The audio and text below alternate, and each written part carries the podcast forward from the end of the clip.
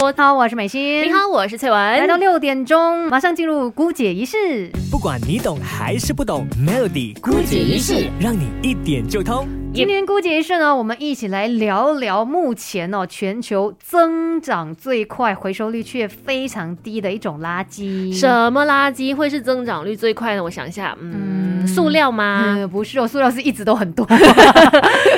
也就是说，它以前没有这么多，现在变得越来越多，而且它也很少去回收的。嗯，这个东西是每个家庭都几乎有的。对，就是电子垃圾了。因为你想看，我们科技越来越发达嘛，以前的人他们没有这么多电子产品，可是我们现在是。人手一机这样的情况，真的，你看以前家里都是只有一部家用电话嘛，现在是每一个几个家庭成员就有几部手机，而且有些人不是一部手机哦，是好几部手机，然后他又有这个平板电脑的，又有什么电脑这样，很多很多的电子产品。是，那电子垃圾其实它有不同的类别啦，可能先来讲一讲，像是比较大型的一些电器啦，比如说洗衣机啦，然后冰箱、烤箱，对对对，就属于这个大型的电子垃圾。然后像是一些些属于，其实只要有电子版的东西，它就可以算是电子垃圾了。电动牙刷啊，对对对。然后我们的小朋友玩的那些玩具啊，反正它有就是电的部分，它就是电子垃圾了。所以大大小小的电子垃圾真的是其实真的造成地球很大很大的负担的，因为我们也不知道要怎么样处理他们啊。嗯，而且呢，根据这个联合国最新的统计显示，二零一九年全球产生的电子垃圾总数是五千三百六十万。吨，然后呃，甚至呢，他们就预计到二零三零年的时候会达到。七千四百万吨，太严重了！而且你知道吗？更加夸张的一个东西就是呢，根据最新公布的一个数据显示，全世界的电子废弃物它的回收还有再利用率只有百分之十七点四，其余的都是变成就可能呃送去这个垃圾填埋场这样子的一个情况哦，太太可惜了啊！因为其实如果电子垃圾把它拆解出来，它可能还有很多部分是可以拿来回收再利用，甚至它可能是呃有价值的。东西只是我们不懂得去处理它，于是就造成电子垃圾变成地球很大的一个负担。电子垃圾真的也不是随便丢弃就可以的，因为呢，它会造成一些呃破坏，像是对健康啊、对环境都有影响。因为可能当中会含有一些有毒的添加剂，嗯然后这些有害物质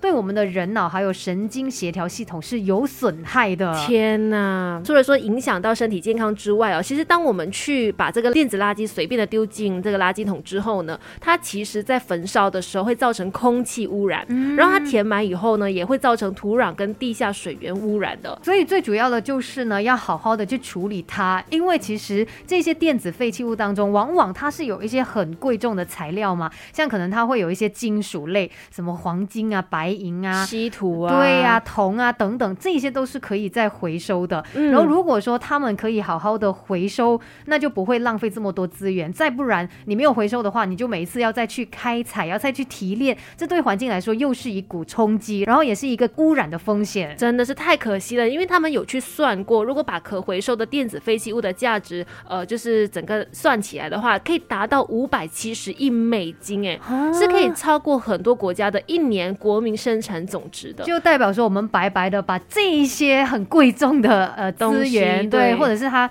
可以帮你省下一大笔的钱，然后你就这样子浪费掉了，影响。了生命，然后又影响地球。接下来继续姑姐仪式哦。今天聊这个电子垃圾嘛，其实你自己回想自己的家里面的情况，也会发现真的很多电子垃圾你不懂怎么处理。对，像我自己就有很多台手机是收在橱柜里面，你每次大扫除就会看到的。哎呀哎呀，这个手机我要讲嘛，我不懂要讲做哎。然后呢，你就把它留起来。对，像我刚才就是很心虚的笑，因为我的这些过往的手机呢，真的都被我丢进垃圾桶了。也就是说，我就是属于那些没有好好处理。它，然后让它以至于在那个下半身在垃圾场里面度过，又浪费它的这个资源。最主要就是因为我们不了解啦，真的没想过说，其实你要妥善的来处理这些电子垃圾。嗯，可是呢，其实我们会一直不断的有产生这些电子垃圾，很主要的也是因为有很多电子产品，你真的会发现它的寿命比较短，嗯，好像一下子你就需要换新的，是你也没有办法说哦，真的是一台手机用十年做不到哎，真的。除此之外呢，也包括说大家可能缺。乏认识啦，因为你真的不知道怎么处理它，也缺乏有效的方法去让它呃去到一个有用的地方。嗯，嗯，所以呢，其实我们应该要更加了解